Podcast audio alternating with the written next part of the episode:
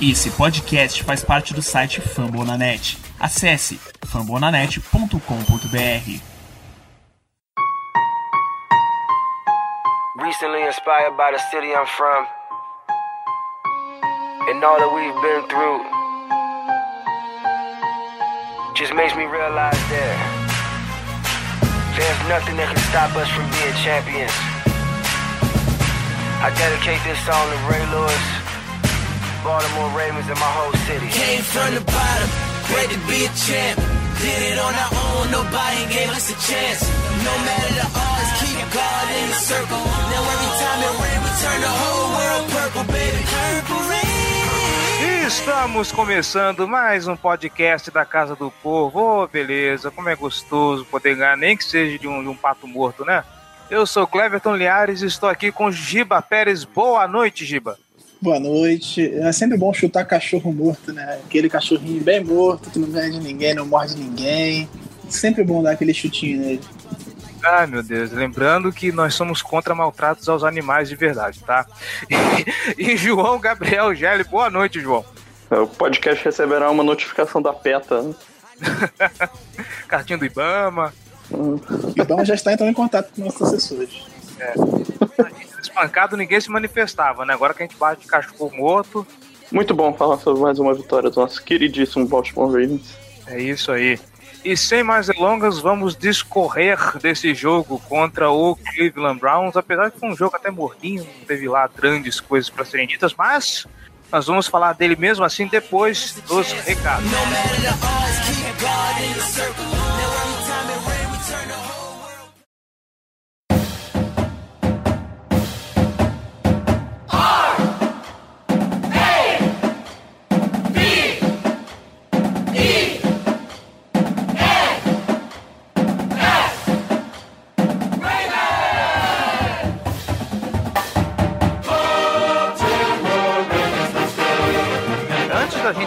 dos recados, eu queria fazer duas erratas aqui. Uma, inclusive, o senhor Gilberto Pérez vai puxar minha orelha até o chão, por falha minha. É... Na verdade, a primeira, assim, foi só um esquecimento. Eu queria mandar um abraço pro Eric David, ou Davi, que no programa retrasado pediu para mandar um abraço para ele, porque, segundo ele mesmo, é o único ouvinte do Amazonas. E eu acabei esquecendo disso. Então, se você para o nosso querido Eric, se você também é ouvinte do Amazonas, sinta-se abraçado, um abraço bem refrescante, porque os- até onde eu saiba, em Manaus, aí no Amazonas, é um calor desgraçado. Olha só, se a gente perder nosso único ouvinte do Amazonas, é que esqueceu de mandar um abraço. Desculpa, desculpa, coraçãozinho. Não desista da gente, não desista da gente.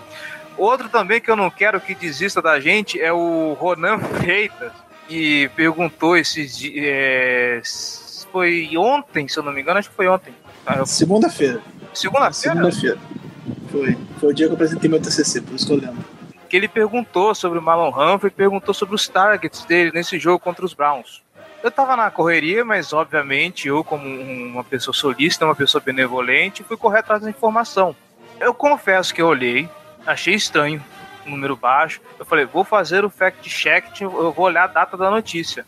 Eu olhei e por algum, não sei por que raios eu achei que estava ok, passei a informação para frente mesmo assim. Eu só, só depois que uma certa pessoa veio me lembrar que, na verdade, essa informação era de três meses atrás. A gente tava postando coisa do primeiro jogo lá na semana 2. Nossa, Tava doidão e tá dando desculpa. não, fica é, desculpa, assim, é, eu- apesar da boa vontade, apesar de eu ter tentado fazer o fact-check, falhei, falha minha, então fica aí as desculpas. Ainda bem que o Gibbs estava lá para corrigir as coisas, tomei um esporrinho no Twitter, mas é isso, vida que segue. Só explicando pra quem não viu a- o tweet, o fatídico tweet, o nosso querido Ronan perguntou quantos targets teve o Marlon Humphrey na partida contra o Cleveland Browns. É aquela coisa, a partida contra o Cleveland Browns, o Cleverton foi pesquisar na pressa, e aí ele acabou vendo as informações do jogo contra o Cleveland Browns na semana 2. Ele tinha o Marlon Humphrey teve 11 snaps no jogo. E aí, quando ele postou, o, Ronan falou, pô, pouco snap. Eu falei, pô, não é possível que ele só teve 11 snaps sem o Jimmy, sem o Jimmy Smith estar jogando. E aí, eu fui pesquisar, foi, eu abri o link e tava lá, semana 2. Aí eu falei, aí deu puxãozinho de orelha no Cleverton. Hum. Agora ele tá fazendo drama aqui. Não, não estou fazendo drama, estou pedindo desculpa, só isso, falha nossa. É que a gente erra e que a gente reconhece. Bom, Seguindo em frente, então, gente, apoia.se barra Casa do Corvo, apesar de todos os pesares, não desistam da gente, seja apoiador de elite. Você pode fazer a sua doação com um realzinho só, que já faz uma diferença danada neste projeto. É, você que está escutando pelo iTunes, não se esqueça de avaliar e de comentar o nosso podcast. Isso, isso também faz diferença. Nós nos tornamos relevantes na iTunes Store. Inclusive, eu quero mandar aquele abraço apertado a todos vocês do iTunes que colocou o episódio 28 entre os 50 maiores episódios de esporte no Brasil essa semana. Muito obrigado. Palmas para vocês. Vocês são foda. Vamos continuar assim porque temos ainda muito para crescer. É, e, obviamente, não se esqueça, você que está escutando a Casa do Corvo, nós somos membros da família Fumble na Net. Se você, você que está escutando este episódio, não se esqueça que tem também o Famblinho toda semana, além de vários, vários podcasts também sobre o futebol, o futebol americano. Então, se é, você que é ouvinte de algum outro time, dá uma corrida lá, de repente pode ter o seu time, pode ter podcast do seu time lá esperando por você. É, agora vamos aos recados no Fumble na net. Mais uma vez não tivemos e-mail, mas temos recadinhos. Não tem e-mail tranquilo, né? Mídia defasada. É tipo falar que não a tem par carta. da modernidade, né? É tipo falar que não tem carta. É, é normal É. não ter carta. Mas se você quiser mandar Recebemos postais. telegrama, né? Mas se você quiser aí mandar sua sugestão, elogio, dúvida ou crítica, está aí casa do gmail.com. Vamos para Podem mandar um corvo, né? Aí seria maneiro. Porra, isso é muito louco. Vamos para os recados. Em primeiro lugar, o Rodrigo Augusto. Qual que é o sobrenome dele mesmo, Gelli? Você que acertou? Eu não, nem, que não lembro de Ele cabeça. falou da pronúncia? Aliás, o Giba acertou. Zvirkovski, não era? Não era Ele falou isso? sobre a pronúncia? Você não Alguma coisa nessa linha. É, ele falou que eu, claramente polonês eu estava correto ao afirmar isso. Sim, eu só não lembro se ele falou sobre a pronúncia. Ele falou sobre a pronúncia, se estava certo, estava errado. Eu perguntei, mas ele falou que era no- é normal as pessoas errarem e queria mudar o nome pra é, Augusto, né? Agora vai ser o. Augusto, né? Já é o segundo nome dele, só que ele não usa. A partir de agora vamos usá-lo. Então vamos lá, Rodrigo Augusto. Ele já começa fazendo aquela observação, né? Claramente polonês, acertou. KKKKKK. É, falando sobre o jogo contra os Steelers, eu estava assistindo com a patroa e quando entregamos a posse de bola, faltando menos de dois minutos, eu cantei o resultado a favor dos Steelers. Dito e feito. Ela perguntou como eu sabia, decepcionado eu respondi. Fizemos a mesma coisa ano passado. Não consigo acreditar que cometemos o mesmo erro. Sobre o podcast, que, o que foi essa entrada? Qualidade. A gente faz o que pode, né? Falando um pouco sobre o jogo contra Cleveland, sobre a defesa, espero ver a marcação dupla no Gordon. Não podemos brincar nessa reta final de playoffs. Sobre o ataque, acredito que o Cleveland foque mais em parar o Alex Collins. Logo se abrirão janelas maiores para o Flaco. Minha bold prediction, o Flaco lançar para mais de 350 jardas. Ha, ha, ha. Não aconteceu. Foi quase, foi quase. Ah, justo. Eu apostei 4 touchdowns, assim, 350 jardas é tranquilo.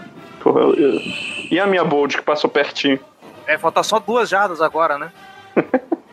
Não, Ah. faltam duas jardas pro Collins chegar a mil jardas de scrimmage. Pra chegar a mil jardas corridas, faltam 156. Não é Passei pertinho. bem perto. Acertou, miserável. Eu achei aqui o sobrenome dele, tá? É. É Svierziko- Svierzikovski. Meu Deus do céu. Zvirzikovski. Tá certo. Luiz Renato Gazola, olha eu de novo. Como eu disse, foi um jogo que perdemos nos detalhes. Não tenho muito mais o que comentar sobre, pois já disse tudo no post do episódio 27. Mas o Flávio correndo com a bola no último lance, kkkkkk, foi bizarro. Agora levantar a cabeça e jogar para classificar. O jogo dos Browns será fácil 28 a 6. E o jogo contra o Colts é para cravar 24 a 10. Temos a schedule mais fácil, critério de desempate a favor, não classificar seria vergonhoso. Temos times para fazer um bom playoff, por que não uma final de conferência? Esse último eu acho mais difícil, mas faz, fazer o quê, né? E ele continuando aqui agora sobre o jogo dos Browns, infelizmente não consegui ver o jogo na íntegra, vi algumas partes dos tempos, então não posso ter uma opinião sobre o jogo, mas tomei um susto no começo. Parecia que o time não estava ligado, ainda bem que acabou na normalidade. Graças a Deus, né? Exatamente. Tô vendo aqui o, o Bowl, o Frisco Bowl, por causa do Kurt Love Sutton, que pode ser um dos alvos do Baltimore no, no, no- no draft do ano que vem. Na primeira jogada, ah, o time deles solta a bola no fumble e a bola pro LA Tech. Então, estamos começando, começando bem, né? Porra, isso aí. Nada como começar bem o jogo. Isso aí. Antes, vamos para uma notícia rapidinho, nota básica.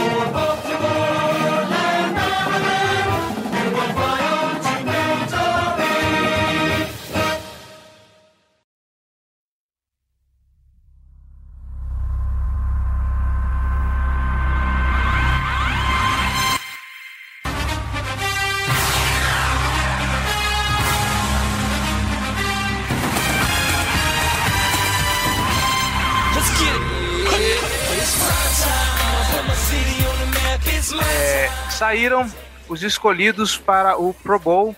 E eu não lembro de todos os nomes, acho que tá o, o Terrell Suggs, se eu não me engano, tá, né? Terrell Suggs, Eric Weddle e CJ Mosley foram os nossos escolhidos. O Tucker é o primeiro reserva do Chris Boswell.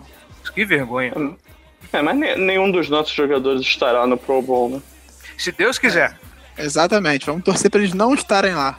por favor. É, eu, eu posso, posso só fazer, só fazer um, um- uma partezinha nessa, Pode. nesse tópico?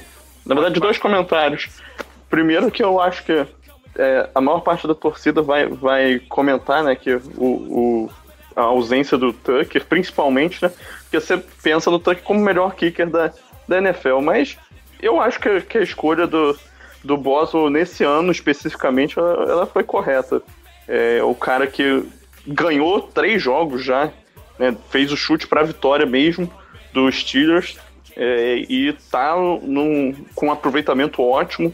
Então ele tá merecendo mesmo. O Tucker, por mais que ele continue sendo o monstro que ele é, ele não, não teve muita oportunidade para ter um momento dele, um- algum, algum uma jogada especial, né? Então, então É, em termos de acho comparação, que, que por isso é, o Boswell acaba merecendo me- mais, né, a situação. Em termos de comparação, o Boswell e o Tucker tiveram o mesmo número de erros, os dois erraram três field goals. É, a diferença entre eles em termos de estatística é que o Boswell errou dois extra points e o Tucker nunca errou um extra point na carreira. Mas o, o, o- o Tucker não tem nenhum game winning field goal e o, e o Boswell tem três. Então eu acho que isso acaba pesando muito, porque o Boswell teve a oportunidade de decidir a favor dos Steelers e o Tucker não teve, porque não deram pra eles. Não dá pra e por isso é foda ele ser punido por isso, mas assim, faz parte. Ele tá num time e aí ele tem que desempenhar junto com o time. Se não deram a condição dele decidir, ele não pode fazer nada, mas é a vida.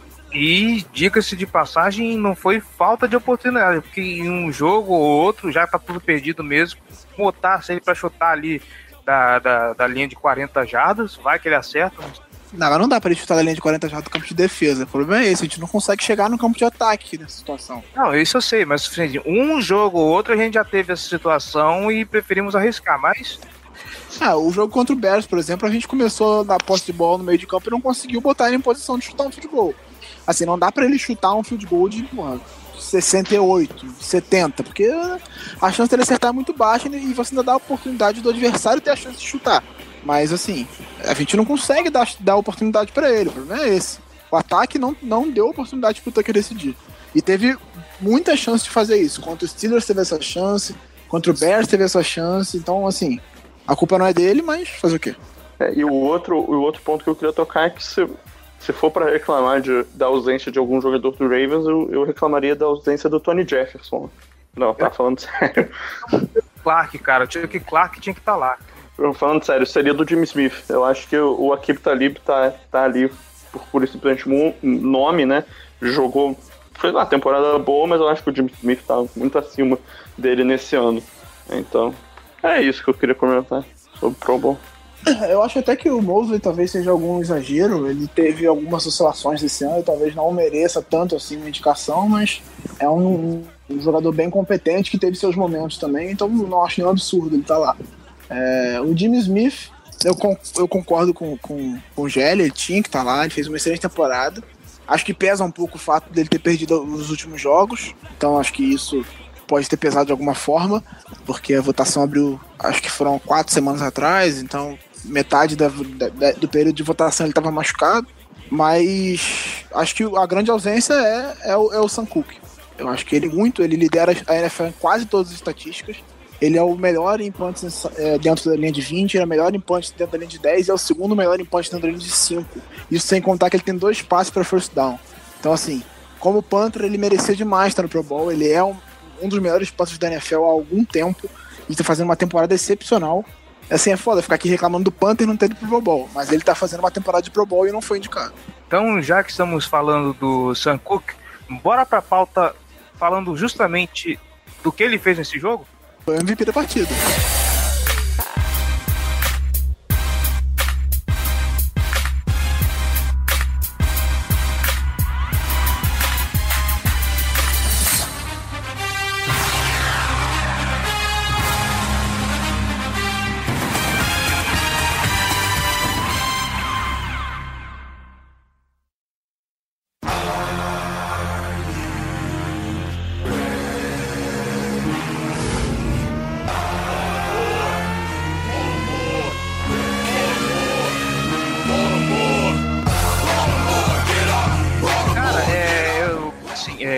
Acabei de assistir o condensado, desculpem, eu, eu não tive tempo mesmo para poder parar de assistir o jogo com paciência, assistir o condensado antes, mas eu me lembro de pelo menos ele conseguir colocar umas três bolas de, de, de punch dentro da, da- da- das cinco jardas.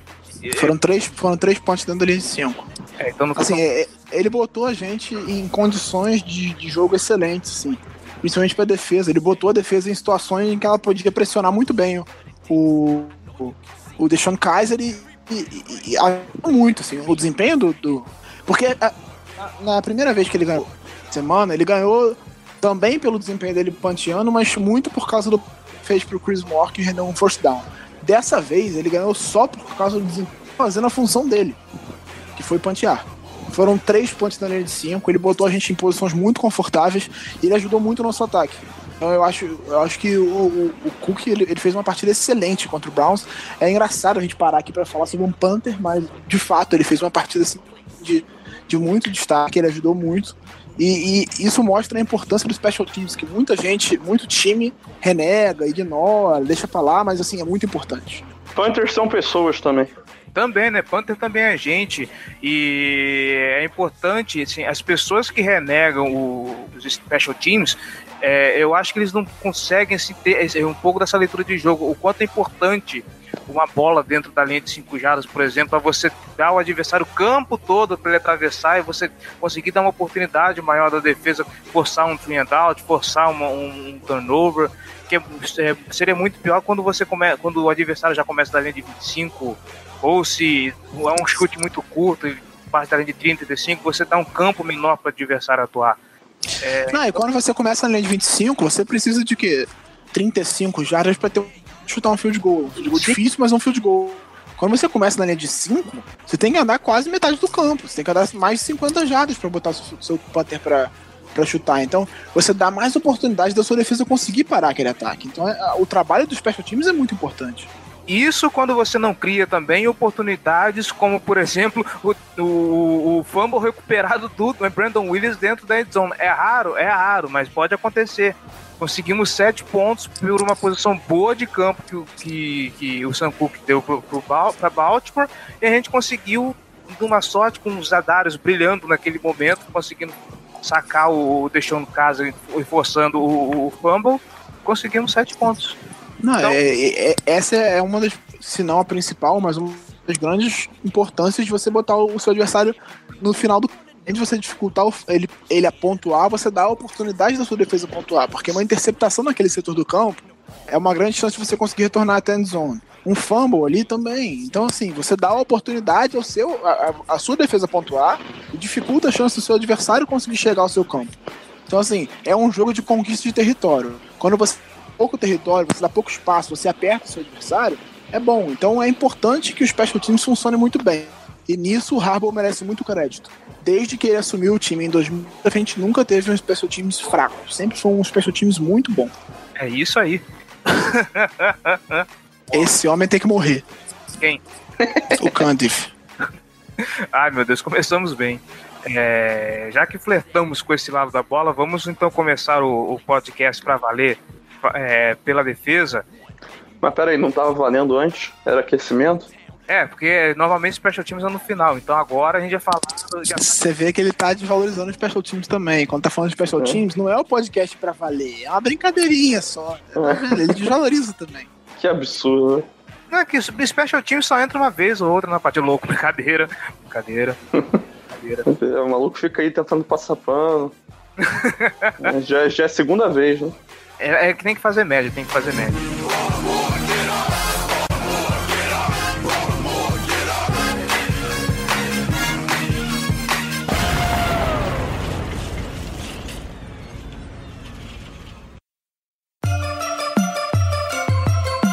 Black and purple, black and purple, black and purple, black and purple. Black and purple, black and purple, black and purple, black and purple. Mas, vamos lá, defesa e, e, e Deshaun Kaiser ajudando a gente a, a- a ter mais uma partida interessante do lado defensivo da bola. É, eu acho que, que deu o esperado, né? A defesa dominou bem é, o ataque do Browns, o Kaiser não teve.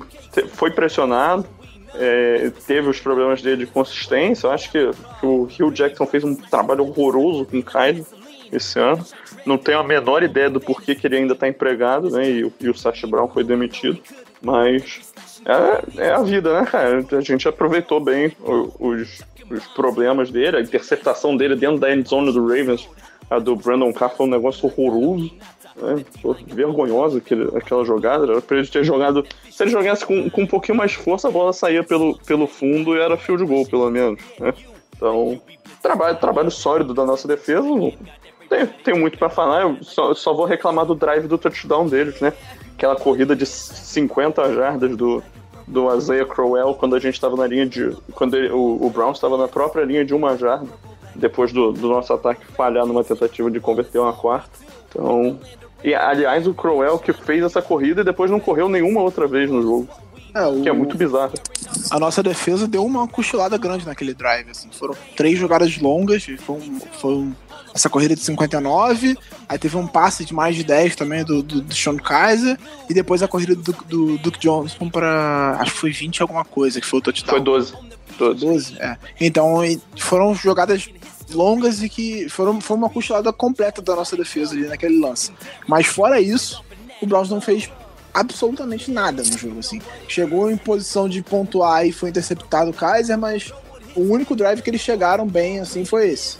Inclusive, E- pô, é, dado, dado interessante, os três primeiros passes completos do Kaiser, os três para o Crowell, o primeiro para menos 6 jardas, o segundo para menos 5 e o terceiro para menos uma. É, eu, eu botei, eu botei isso num, num dos grupos de meus de fantasy, né? acho que foi no, no G12, um abraço pro pessoal lá também. É, o, o Crowell, o, o Kaiser chegou a ficar 3 de 5 para menos 11 jardas no jogo.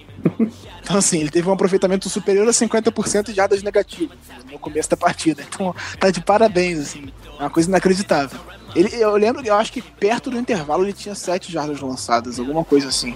Antes do drive do touchdown, ele tinha 7 jardas lançadas. Então, assim, é uma partida. Ele fez um- uma partida, no geral, bem ruim, o Kaiser. É, eu acho que ele foi jogado no fogo, ele era um cara que deveria ser. Ele deveria ter, por exemplo, o período que tá tendo o Patrick Mahomes no, no Kansas City Chiefs, que devia ser um cara para ser desenvolvido com calma, por trás de um quarterback experiente, para pegar a experiência e se, se desenvolver mesmo, porque ele não estava pronto para jogar na NFL. E não é o que tá acontecendo no Browns, ele não tem nenhum jogador experiente para ajudar ele na posição. O mais experiente é o Cody Kessler, que tá no segundo ano, então, sim, não existe o que estão fazendo com ele e dizer que o cara não é um cara pra NFL porque botaram ele nessa situação. Ele não estava pronto e jogaram ele na fogueira. E é, obviamente, ele tá se queimando. Então eu acho que talvez seja melhor pro Kaiser que o Browns pegue outro quarterback ano que vem e corte ele, ou dispense ele, ele vá para outro time para se desenvolver com calma e, ter, que tenham paciência com ele e outras equipes, porque antes do draft a gente via potencial nele e eu acho que esse potencial não se perdeu. Ele só foi mal aproveitado. E o trabalho do Hugh Jackson é de fato patético. Ele faz o cara que. Um, um técnico que tem uma vitória em duas temporadas é assim, inacreditável e é absurdo ele estar empregado ainda. O, o Shanahan em uma temporada tem mais do que ele teve em duas, então assim, não dá pra, pra continuar. Nós só temos uma, uma vitória menos do que ele. Meu Deus do céu. Que números, hein? Ah, só, só pra destacar, nós temos mais vitórias em Cleveland do que o Hugh Jackson. Nossa. Nas duas temporadas. Nós temos já vitórias do quê? Em nós temos Cleveland? mais vitórias em Cleveland do que o Hugh Jackson. Sim. duas temporadas. Ou seja, uma vitória dele só, né? Exatamente. Duas observações que eu queria também fazer a defesa vendo esse jogo. Primeiro é. Eu não sei se foi porque é, TV deu mais destaque pra isso, não sei, mas parece que o, o Brandon Carr conseguiu fazer uma partida bem decente nesse jogo dessa vez, né? Assim, uma, tendo assim a, a, média que a gente sabe que ele pode jogar e vendo o que ele jogou, me parece que ele teve uma partida bem decente dessa vez. A temporada dele não é ruim. Tirando não, o jogo contra os Steelers, ele faz uma temporada bem aceitável, bem razoável. Eu não digo pra boa. Eu não digo assim que ele está fazendo a temporada ruim, a temporada dele é boa, mas parece que ele, ele jogou um pouco acima da, da, desse bom que ele costuma fazer. Sim, ele fez um, ele fez um jogo muito bom. É, assim, é complicado porque o, o corpo de recebedores do, do, Browns é um corpo de recebedores que tem potencial, mas que não tem um potencial desenvolvido nessa temporada. Então é difícil você avaliar nisso. Você tem o Josh Gordon, que é muito bom, você tem o Coleman, que tem potencial, mas é uma coisa assim, é um, um ataque que não um ataque que não anda. Você tem um quarterback inexperiente, que está queimado, que está sem condição nenhuma de jogo, então é difícil você avaliar, mas o Carr de fato fez uma partida muito boa. O Humphrey também. O Humphrey sendo marcando o Josh Gordon, ele foi muito bem. O Josh Gordon é um cara que é difícil de marcar, deu muito trabalho pro Casey Hayward, que é um dos melhores cornerbacks da temporada até o momento, e que é um cara fisicamente mais alto, mais forte que o, que o Humphrey. Mesmo assim, ele foi muito bem na marcação. Então, assim, nosso, nossos dois cornerbacks jogaram bem nesse jogo. E Shelly? É, eu, eu ia adicionar a, joga, a melhor jogada do Kaiser na partida foi quando ele teve um passo bloqueado na linha de scrimmage e aí a bola ia cair no colo do Suggs pra interceptar, ele deu uma cortada na bola pra ela cair no chão. Até os caras do. Os malucos da defesa do Ravens explicaram rindo e tal. Deram uns tapinhas na cabeça do, do Kaiser e tal. Sacanagem com o garoto, hein? Falando em, em Suggs, puxando também a outra observação que eu queria fazer, vocês também não têm impressão de que o nosso corpo de linebackers está tá meio cansado? Em especial o próprio Terrell Suggs? Assim, eu acho eu acho até que tá cansado, mas não acho que nessa partida foi um fator, não. O Judon fez uma partida excelente. Ele teve três tackles para perda de jardas, então assim, ele foi, fez uma partida muito boa, especialmente no começo do jogo. Desses, desses, desses passos negativos pro Cruel do, do Kaiser, eu acho que dois foram na marcação do, do, do, do Judon. É, um deles eu tenho certeza que foi. É, o primeiro eu tenho certeza e eu acho que o segundo também, se eu não, se eu não me engano. É, eu tenho Mas... certeza do segundo. então, os dois primeiros foram na marcação do Judon. Então, assim, ele fez uma excelente partida. O Suggs também pressionando o quarterback foi muito bem. Então, assim, eu não vejo esse cansaço todo. Eu acho que, de fato, precisa ter uma rotação um pouco melhor. Eu acho que o Balser pode ser melhor utilizado, assim como o Tim Williams, que nem foi relacionado com esse jogo. Mas eu não acho que esteja cansado, não. Eu vou fazer um disclaimer aqui que talvez eu esteja mal acostumado em ver o Suggs fazendo. É, ter uma sequência de jogos em que ele tinha pelo menos um sec e eu tenho que lembrar de uma coisa que até o Eduardo Micelli falou. É, o SEC é o troféu da pressão. Não é sempre que você vai poder vai conseguir sacar um quarterback. Então, eu reconheço, o time pressionou bastante mesmo. A pressão em cima do QB foi muito boa, mas é, a ausência de, de, de SEC tem me, me deixar os boca atrás da orelha. Pô, será que o Suggs não tá cansado? Não, não precisa colocar mais gente para rotacionar com ele? Talvez seja isso, essa, essa má impressão minha. É, porque o sec, ele depende do QB não soltar a bola rápido, ele depende de não rolar um screen. Às vezes o, o, o, cara consegue pressionar e acelerar o quarterback, mesmo que ele não consiga sacar ele, entendeu? É isso que acontece. Você não pode contar só o desempenho do Suggs só pelo número de sacks que ele tem. O sack é só o, a, a, cereja do bolo ali. Né? Então, eu, ele teve um jogo muito bom, se eu não me engano. Se eu não me engano, eu tô tentando pesquisar aqui no momento, mas eu não, ainda não consegui achar ele teve seis hurries e três hits no, no Deshaun Kaiser nesse jogo. Então, assim, ele, ele apressou o Kaiser seis vezes por pressionar ele, ainda acertou ele mais três sem fazer falta. Então, o Suggs chegou muito nele, ele só não conseguiu sacar porque o Kaiser se livrava rápido da bola. É uma é característica é do Kaiser, inclusive. Ele isso. solta a bola para não ser, ser sacado e ele acaba sendo interceptado por causa disso. É, e o Kaiser segura muito a bola, que dá mais tempo para a pressão chegar. Ele demora muito fazendo todas as leituras e tal. Ele é muito. Processamento mental dele é muito lento. É, mas o que eu ia falar é que eu vi um dado do, do PFF, né? Pro Football Focus, que eles mediram qual seria o, o, o rating de um quarterback num pocket limpo, né? Sem pressão e, e com pressão. A diferença é basicamente a que daria entre o Tom Brady e o Blake Bortles no ano passado, né? Então, é isso. Né? Você bota pressão no QB, ele deixa de ser um Tom Brady e vira o Blake Bortles. Blake Bortles, que diga-se de passagem, tá jogando muito bem nessas últimas semanas. Hein? Tá. Olho um certo QB, como um certo QB de Baltimore. É, então, falando nesse certo QB de Baltimore, é, antes da gente passar, inclusive, para ele, tem mais alguma consideração sobre a defesa?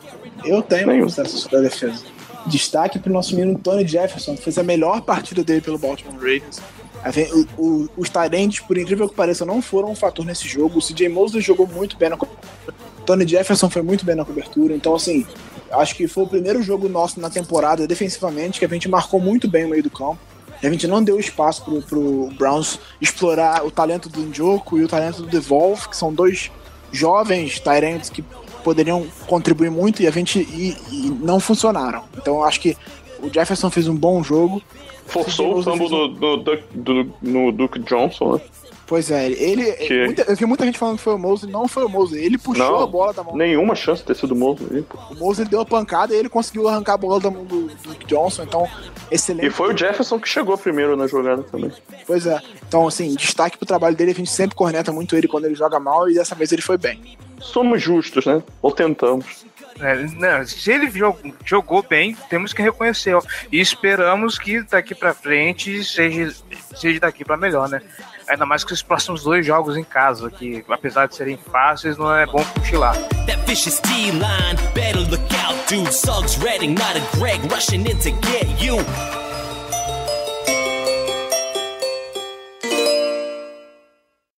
Uma pausa aqui pro, pro Bowl. O nosso, nossa querida Southern Missionária, a, a faculdade de Sutton. Teve três SMU, cara. bola. SMU, teve três posses de bola. Um fumble na primeira, duas interceptações, tá 14 a 0 pra Leitec. Meu Deus do céu, gente. que isso?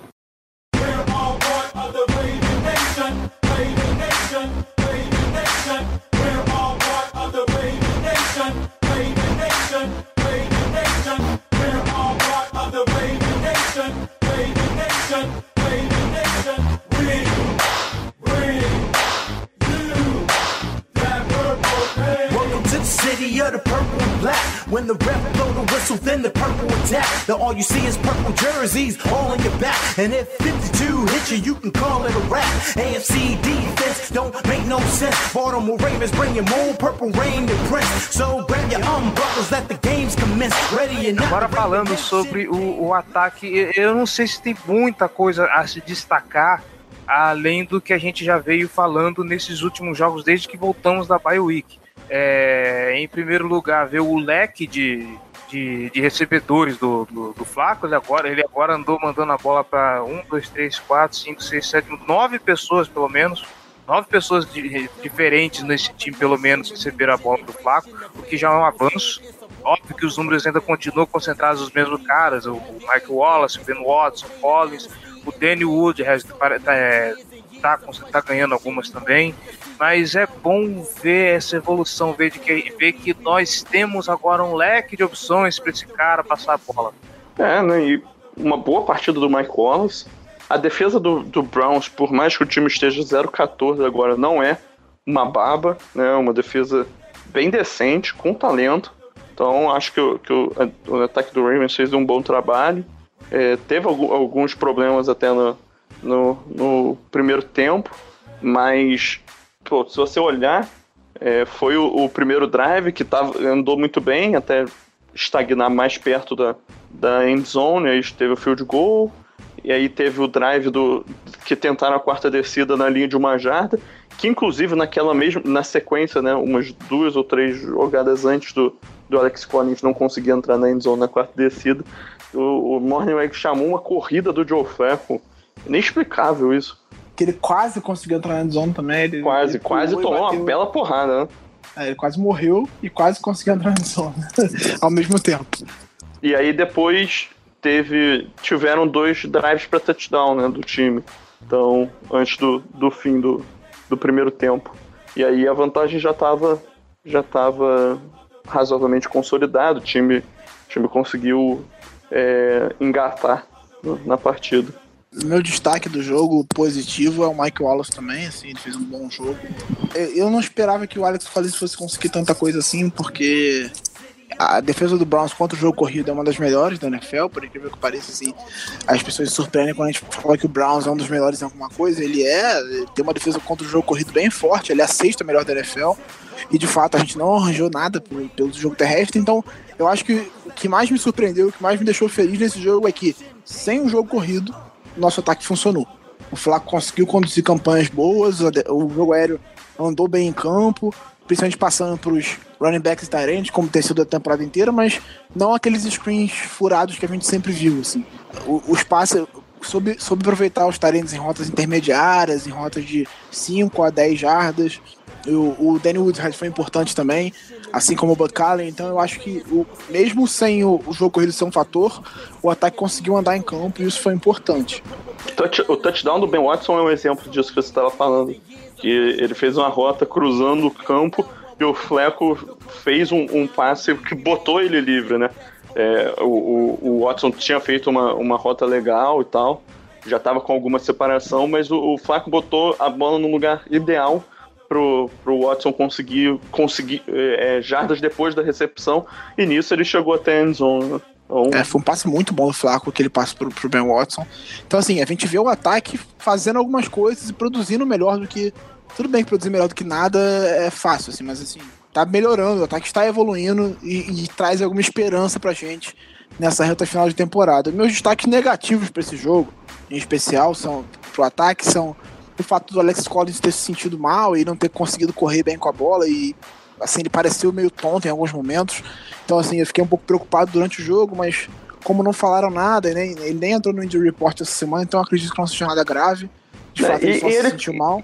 E ele fez boas recepções, ele, né, participou bastante no, no ataque aéreo. E como corredor, é, ele não teve muito espaço. No, é que no, no, último, no, no último quarto ele quase não entrou em campos. O Bacalhau ah, sim, mas a vantagem então... tava boa também, né? Ah, então eu acho compreensível. E mas, é- por é... incrível que pareça, o Bacalhau fez um bom jogo também. Pois é. E o Chris Moore. Chris Moore que só teve um passe na direção dele durante o jogo inteiro. Apesar do excelente trabalho que ele fez o time de especialistas, ele foi a outra ponta do chute do, do Sam Cook, né? Ele que chegava lá para parar a bola da linha de 5, mas o, ele só teve um passe na direção dele que foi um passe bem alto do Flaco. Ele tentou consertar, mas não conseguiu fazer a recepção. Assim, foi um drop, ele poderia ter recebido, mas era um passe ruim, então assim, tem culpa dos dois. E ele não teve mais nenhum passe na direção dele o jogo inteiro. Então assim, um cara que a gente do jogo que tinha que ser mais utilizado para ganhar mais espaço, ganhar confiança, aí você passa o jogo inteiro sem passar a bola para ele, assim. É, é complicado, a gente precisa passar confiança para os nossos recebedores, especialmente para os nossos wide receivers. Eles, é, é, um grupo bem limitado e se você não, não souber utilizar eles, é, é complica. Então, o Chris Moore precisa ser mais utilizado, ele precisa ter mais chances, ele precisa ter passe na direção dele para mostrar que ele pode fazer alguma coisa ou não. Eu acho que passar a bola para ele uma vez o jogo inteiro complica. Ainda mais levando em consideração que o Jeremy Macklin recebeu o primeiro passe do jogo e saiu do jogo. Ele teve cinco snaps na partida. Então, assim, o seu principal receiver teve cinco snaps. Aí você tem o Mike Wallace e o segundo, que foi o, o Chris Moore, teve um passe na direção dele o jogo inteiro. Então, sabe, eu acho que eles precisam ser mais utilizados. É, o que eu gostei bastante foi que o, o, o Flaco manteve a tendência dele de passar a bola mais longa em terceiras descidas, né? Então, ele teve algumas boas conversões, por exemplo, pro, pro Campanaro, teve uma conversão de, de uma terceira para 16 ou, ou 14, alguma coisa nessa faixa. Ele conseguiu um passe de 17 jardas, conseguiu algumas boas jogadas lá. Né? Então, acho que, que isso é realmente razão para otimismo. Se você pegar as últimas três semanas do, do Flaco, dá para botar ele como QB na média ou, ou, um pouco acima da média da, da NFL, enquanto no, nas primeiras é, 11 rodadas ele podia ser considerado um dos cinco piores da NFL. É, se eu não me, se eu não me engano, desde a bye, a média de rate dele é 90. Então, assim, é uma média bem boa. Bem, é a média considerada, considerada boa e bem superior ao que ele vinha fazendo durante o ano. Ele ainda correu para um touchdown. Numa, nossa, se você para pra olhar com calma aquela jogada, o que, que o Browns fez, maluco, aquilo é surreal de ruim. Nossa. É, eles estenderam um tapete vermelho pro pra ele. É, pô, eles abriram um, um, uma cratera ali. Não, não teve participação da linha ofensiva, teve nada. O Browns recuou os linebackers e o, o, os pass rushers, eles todos vieram pela ponta. Então abriu um buraco no meio. Foi, foi uma parada assim, inexplicável. É, isso aí é, um- é algo que eu até queria comentar lá atrás, quando, é, quando vocês falaram a respeito do Brown ser bom em alguma coisa. Eu não acho que o Browns, assim, é, ele tenha peças ruins, ele tem peças boas. O problema é que não sei se é o game plan do, do Rio Jackson, que, é, mas o time, o time parece que se sabota. Aí você tem um, QB cru ainda, não vou nem falar que ele é ruim, ele é cru, que não faz as coisas direito, então acontece os caras.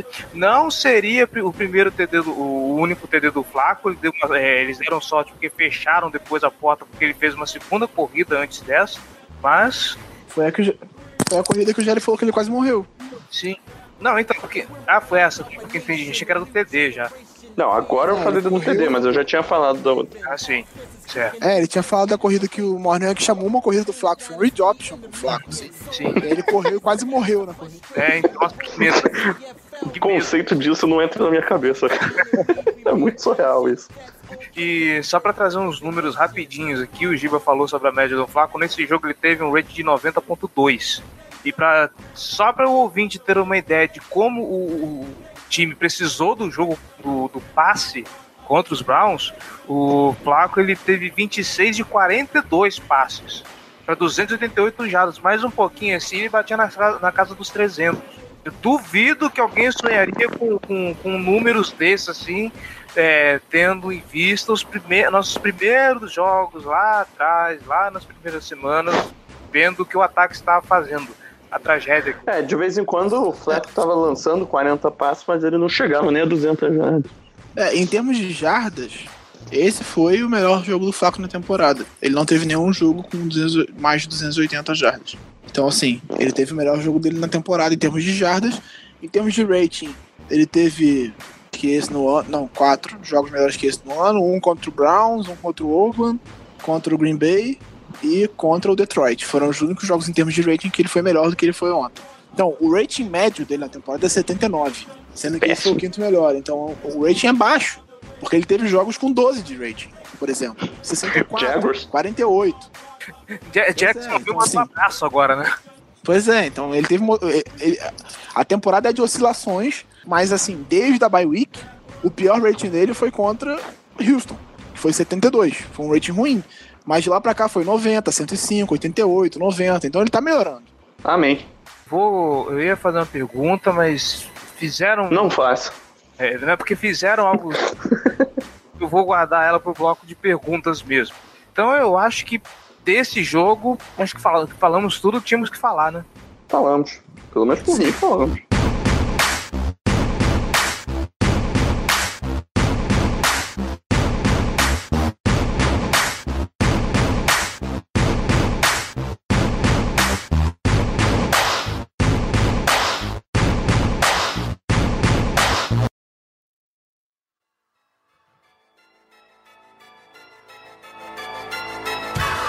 It's game time. The Kid Gowie. Ravens Nation. All we know is purple and black. And if you're not a Ravens fan, welcome. Welcome to Baltimore, Maryland, M&T Bank Stadium. Semana 16, Indianapolis Colts em casa, se eu não estou errado. Você está certo. Corretíssimo. Então vamos para as bold predictions. O que vocês acham que, vão acontecer, que vai acontecer nesse jogo? Como o Gelli não, é, não esteve presente no. Não, não, você estava no último episódio, não estava? Calúnia. Verdade, Calúnia. tô louco. Mesmo assim, eu quero Botou o chinelo no Jé. Pô, que absurdo. É, só lembrando que esse jogo é no sábado, tá? Então, não, não se enganem, ligue a TV no, No sábado, No- 7 no da noite, com transmissão da ESPN. com transmissão. Meus pêsames para os, os, os espectadores. Então, tem tudo para ser um jogo bem fraquinho, eu acho. Deve ser um jogo sem muita emoção também. Eu, acho, eu espero uma vitória bem tranquila do Ravens. Não acho que a, que a defesa do Colts tem o- os requisitos necessários para incomodar o que costumam incomodar o ataque do Ravens. Acho que é uma defesa contra corrida que até tem alguns flashes, mas, mas eu vejo o Alex Collins com, com, com bons espaços para correr nessa partida. É, a defesa do ataque aéreo deles é fraca. É, eles perderam já o Malik Hooker da temporada. estão usando pouco o Quincy Wilson, né, que é o calor de segunda rodada. Então, assim, eu acho que, o- que o Ravens tem tudo para manter essa boa sequência ofensiva né, e continuar é, nessa, nessa boa maré para levar para os playoffs, né, se tudo der certo. E no lado defensivo, o, o Brissett é um cara que, que ainda é cru, ele é, assim, tem um, um, um, livro de jogadas muito simplificado para ele, uma parte do- das leituras dele é só de meio de campo, é, não, não, não tem nada muito mais complexo. Então, para uma defesa que é muito complicada, que gosta de disfarçar bastante as leituras pro, pro quarterback, adversário, acho que pode confundir demais o, o trabalho dele e complicar o, a vida dele, né? E ainda mais com, com uma linha ofensiva que não é nada demais, melhorou em relação ao passado, mas continua sendo é, uma linha que deixa bastante a desejar. Então, eu vejo muito um confronto favorável pro, pro Ravens nessa, nessa partida. Inclusive, se vocês quiserem ouvir um pouquinho mais sobre o meu prognóstico para essa partida, o que, que eu tô achando da temporada do Ravens, eu participei do, do programa do Colts Brasil, né, que deve sair por aí nesses dias durante a semana agora. É, também parte da, da casa do Fumble na Net. É, fui convidado para falar um pouquinho sobre, sobre essa partida. Mandei as arrobas de vocês dois lá, né? Para quem quiser, quem estiver ouvindo lá e quiser conferir um pouquinho mais sobre o Ravens. Então, Fofo. é isso. Você é um lindo, Jário. Mamãe também Vamos. acha. Faltou a bolt e o placar também, né? Placar 33 a 10 pro Ravens. Minha bold. Ah, pô, não vou, não vou fugir do, do que eu tinha feito, né? Ainda acho que é uma bold razoável. Alex Collins vai chegar a mil jardas terrestres nessa partida. Eu E pensei, eu pensei em algumas boas pra esse jogo. Algumas, várias. algumas, olha lá, eu pensei. Suggs vai, vai atingir a marca de 15 sacks, ele tem 11. No... Alex Collins vai passar as 200 jardas de scrimmage nesse jogo. Isso faz, seria um, quase o caminho certo pro, pra previsão do GL também, que é ele precisa de 156 jardas terrestres para para chegar a mil, então caminha junto. É a outra. É um. Eu esqueci a outra, enfim. É alguma coisa com Flaco, eu acho que, que era pra ele passar mais de 300 jardas nesse jogo. É isso. Filho da mãe roubou minha bolt. Pô, o maluco foi fazer 35 bolds diferentes, né? Não, eu falei que eu tinha pensado em várias. Ele mandou falar todas, eu falei todas. Beleza, então eu vou placar pro jogo. Placar pro jogo vai ser 41 a 14. Meu Deus do céu. Ok, né? Sabe que só porque, eu- sabe que só porque eu falei vai ser tipo aquele 21 a, a 20 apertado com o Tucker no final. Pô, 21 com fio de gol no final. Ah, você me entendeu. Vai ser apertado. Ah, é. Podem ser 7 field goals, velho. Eu- ah, calcule esse jogo, gente. Calcule. Melhor nem assistir isso. Né? Ah, Eu tô de boa. É, vendo, eu assisti Colts e, e Broncos e, e vendo o Broncos Vara sambar em cima do, do- dos Colts, eu acho que dá pra esperar uma vitória tranquila. Assim espero. Quando o Brock Osweiler parece um bom QB, é porque alguma coisa está errada no time adversário. Vou apostar no placar de 30 a 16. 30 a 17, vai. 30 a 17, dois TDs e um field goal pro Vinatieri pra todo mundo ficar feliz. É... E eu vou apostar que o Flaco vai bater na casa dos 120 de rating. Interessante, interessante. Detalhe que por enquanto eu sou o único zerado de bold predictions aqui, né? Com essa minha mania de ficar chutando pras estrelas desse jeito. Acerto uma. É porque você é usado demais. Você arrisca muito. Só porque eu, eu, eu arrisquei que ia ter dois safeties num jogo desse aí. Não, você arriscou E um field goal de no jogo 70 field goal de jardas. 70 jardas do Tucker. Duas jardas. A- Até o Super Bowl ainda haverá esse field goal do Justin Tucker. Ai, ai.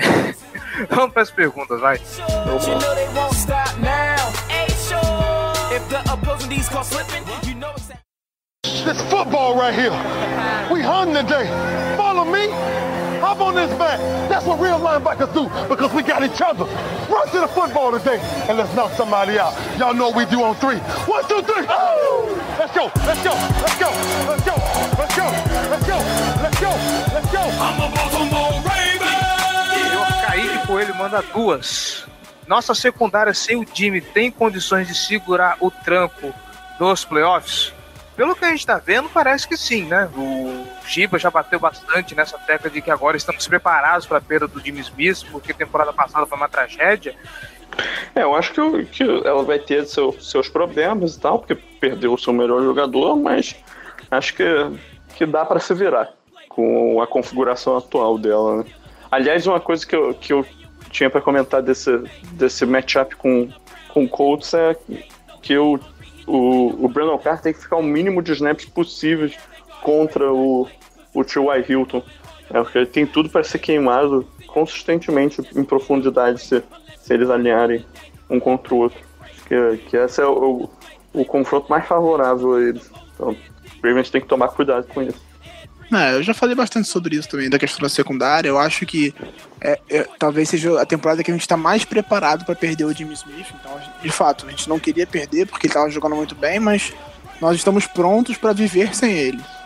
Então, o Humphrey é um, é um cara que aparentemente é uma escolha acertada. A gente vai saber melhor no ano que vem do que nesse ano, mas o que ele vem jogando até o momento, a gente pode confiar nele. E eu acho que é uma questão de adaptação. Assim, aos poucos o time vai se adaptar a não ter o Jimmy. E os quarterbacks vão começar a temer o Humphrey também. Talvez não tanto quanto o Jimmy nesse momento, mas começar a temer ele, porque vê que ele é um cara que mata bem, é um cara físico, é um cara que corta linha de passe, é um dos corners que mais corta, que mais força passes incompletos. Então, é, eu acho que a gente tá preparado para viver sem ele, tendo o Brandon Carey e o Marlon Humphrey. Eu acho que tá de bom tamanho. E a segunda pergunta dele: o Woodhead deveria ser mais utilizado?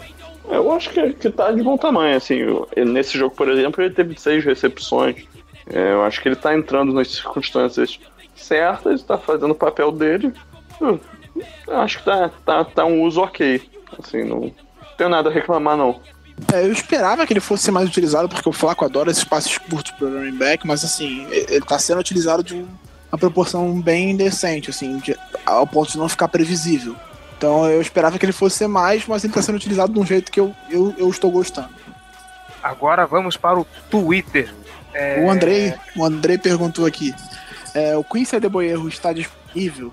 E se sim, tem alguma chance dele estrear no sábado devido ao Macklin estar fora dos treinos? Então, o Adeboerro está no, no Practice Squad, então para ele jogar, ele precisa que alguém seja cortado, ele precisa ser ativado, para isso algum dos 53 precisa sair. E assim, a lesão do, do Macklin não chega a ser tão grave, aparentemente. Ele deve perder esse jogo, no máximo. Talvez no forçando assim o jogo contra o Bengals, mas não é uma gravidade absurda, então não é o suficiente para que o Adeboerro seja ativado do Practice Squad. O que vai acontecer é que o Perryman vai, vai ser ativado para os jogos, assim como ele foi ativado no último jogo por conta das condições físicas dos outros wide receivers.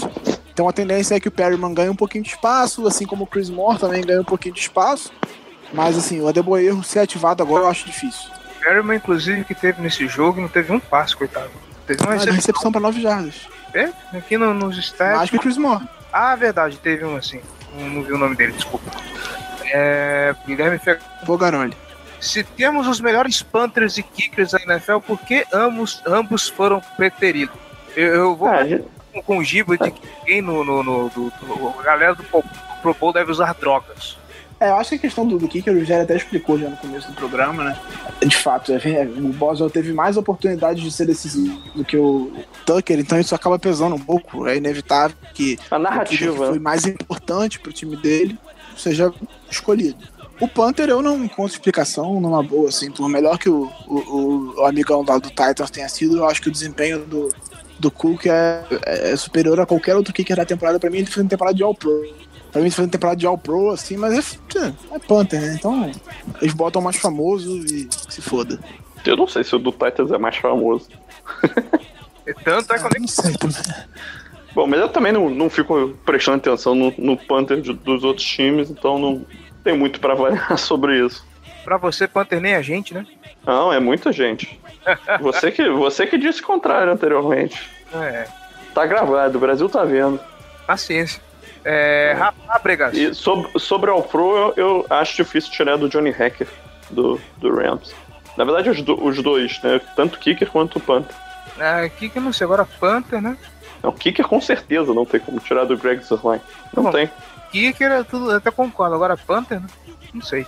Ah, Que diga-se de passagem, o Greg Zurline, que acabou de entrar pro Injury Reserve do, do Rams, né? Tá temporada, jogar os playoffs, se o Rams avançar, que deve, deve acontecer, né? Daí eu já fiz a minha bold prediction em relação a isso. O Rams vai ser eliminado nos playoffs com o field goal errado do kicker que vai entrar no lugar do, do Zurlane. Dizem que é muito ruim o kicker que eles pegaram. Será? Eu nem vi quem é, mas vai perder. Larry Walsh. Não, é- não, não é o Bill Walsh, mas é um, um qualquer aí. Que era de Penn State. Penn State. É, Rafa Fábricas, dá pra sonhar com o Super Bowl? Não. Ou se dá. Dá, dá. Não sei. Depende do matchup que a gente vai pegar, mas eu acho que dá, sim. Ganharemos do Chiefs, ganharemos dos Steelers Ganharemos os. E ganhamos do Patriots. e depois ganharemos do Chargers. Não, se, Ousei? se- se a gente ganhar dos Chargers, eu digo que o Super Bowl é, é realidade. O Chargers, pô, a final da UFC, né, cara? Então, já já dá. Se a gente ganhar, já vai ser realidade, né? De fato. O caneco pra gente que a gente bate qualquer um. Se a gente bater os Chargers, a gente bate qualquer um. Não, eu acho, eu acho mais provável a gente enfrentar o Patriots UFC do que o Chargers. Eu, eu inventei um caminho aí qualquer. né? É, eu acho que a gente deve- se a gente passar em quinto, a gente pode, a gente deve- pegar o Chiefs e depois deve Isso. pegar o, o O, Steelers, Steelers- que é o, o. Patriots. Não, Patriots, pô. É, não, é, depende, gente depende, né? Do, de- é, exatamente. A gente, só não, a gente só pega os Steelers se o sexto passar. Por isso que eu falei que a gente pega os Steelers, que o sexto vai passar porque é o Chargers. É, pois é, então. Mas aí eu acho que o Chargers E não aí o no Chargers vai estar. Patriots. Não, o Chargers estará na final da UFC. Minha, minha previsão de, de pré-temporada. Afirmei isso. Olha, Tem que acontecer. Minha Agora- reputação está em jogo. Inclusive, eu tenho dinheiro de pré-temporada de que o Chargers ia estar nos playoffs. E botei dinheiro de que ia ter um time 0-16 esse ano. Olha se, se os Chargers. Tava forem- pagando 17 para 1. Nossa senhora. Se os Chargers forem realmente pra, pra final da, da, da AFC junto com o Baltimore Ravens, eu vou aí assistir o jogo com vocês. Opa, vambora. Morou. Vamos que vamos. É, Kaique Coelho, de novo. Você, Multimídia, né? multimídia, esse cara é foda. Pra Daqui você, a pouco ele vai aparecer no- na live do YouTube, né? né? Pra vocês, quais foram os ajustes mais fundamentais feitos pelo Warner após a bye week? É, eu não sei vocês, mas pra mim eu acho que passa muito pelo fato do da melhora do Joe Flacco nos passes e também um pouco da linha ofensiva que ela tá pelo menos melhor do que a gente esperava. Acho que são os dois pontos principais. Eu não sei se vocês veem isso também. É, eu não sei se passa muito pelo Borner. Eu acho que o- as chamadas elas são muito parecidas com o que, que elas estavam sendo feitas antes, né? É, parece pra mim que é uma questão do Flaco estar mais saudável, jogando melhor mesmo, arriscando mais e o Alex Collins ter começado assim a destruir completamente. Então, fazendo jogos muito bons, liberando ainda mais espaço pro nosso quarterback. né? Eu, eu vejo mais dessa forma do que qualquer ajuste do, do Mornway. Eu acho que existe uma, um tanto no desempenho do time em geral. Acho que todo mundo come- um pouco melhor. Mas também acho que o, o Morneg melhorou um pouco nas chamadas. Ele parou de ser tão previsível como ele era. Ainda é um pouco, mas houve uma melhora em relação a isso também. Eu acho que o time começou a arriscar mais, até por chegou em um momento que ele precisava arriscar, senão não ia lugar nenhum. Tava jogando a vida. Então eu acho que naturalmente ele evoluiu isso também. Não só o fato do time ter melhorado o desempenho em si. E a última dele, Perryman já é caso encerrado? Opa, vai ter mais uma chance agora, né, nesse domingo. Já pensou Perryman é, MVP da partida?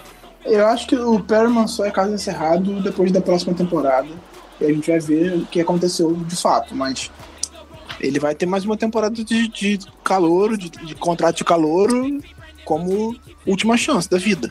É, é, de coração, eu, eu espero que esse tempo pra, dele no banco para poder pensar na vida e melhorar o, o jogo dele surta algum efeito.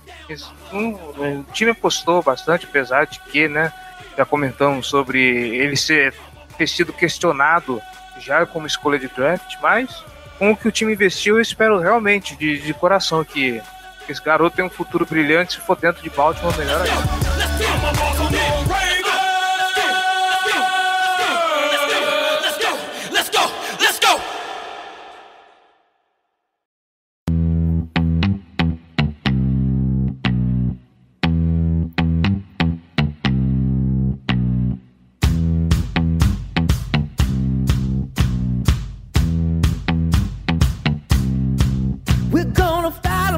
É, não temos bloco do Júlio, certo? Então, sendo assim, é isso. Falamos o que tínhamos que falar desse jogo. Estamos mais otimistas do, do que nunca. Que venha o Colts, que venha Bengals, com uma sapatada do, dos Vikings, que, meu Deus do céu, fiquei até com dó dos bichinhos. Não dou, não. Eu quero mais é que o Bengals se foda. Garoto rebelde, né? Deus do céu. Mas é isso, ficamos por aqui. É, Giba Pérez, João Só Gabriel. porque tirou 10 no TCC, né? Ele tá todo feliz. É verdade. Fala mais sobre o seu TCC. Você tá todo feliz, tá todo contente. Aquele TCC maroto sobre futebol americano. Eu fiz um documentário sobre, sobre a história do futebol americano em si, a relação dele com a cultura dos Estados Unidos. E ficou bem legal o trabalho. E eu vou tentar disponibilizar para vocês assim, quando, ele tiver, quando tiver a edição final. A gente vai fazer algumas correções agora, né, depois dessa apresentação. E aí eu vou tentar disponibilizar na internet. Se for possível, eu vou consultar lá na faculdade como é que é o esquema, se eu tenho que ver com os entrevistados antes de botar, mas se for possível, eu vou disponibilizar na internet pro pessoal ouvir. É, documentário, né? Não é nenhum Transformers, mas Não é um bom documentário. Gilberto Pérez, que homem! E é isso, então, Giba Pérez, João Gabriel Gelli, muito obrigado mais uma vez pela participação, pela paciência. Tamo junto aí pra cornetar sempre Baltimore. É isso aí, cara. Vocês moram no meu coração. oh, Forte abraço, hein? Você também que está nos ouvindo, muito obrigado pelo carinho, muito obrigado pela audiência. Contamos com vocês semana que vem. Se tudo der certo para falar de mais uma vitória e rumo aos playoffs, Chargers, estamos de olho em vocês. Falou, galera, um abraço e até semana que vem.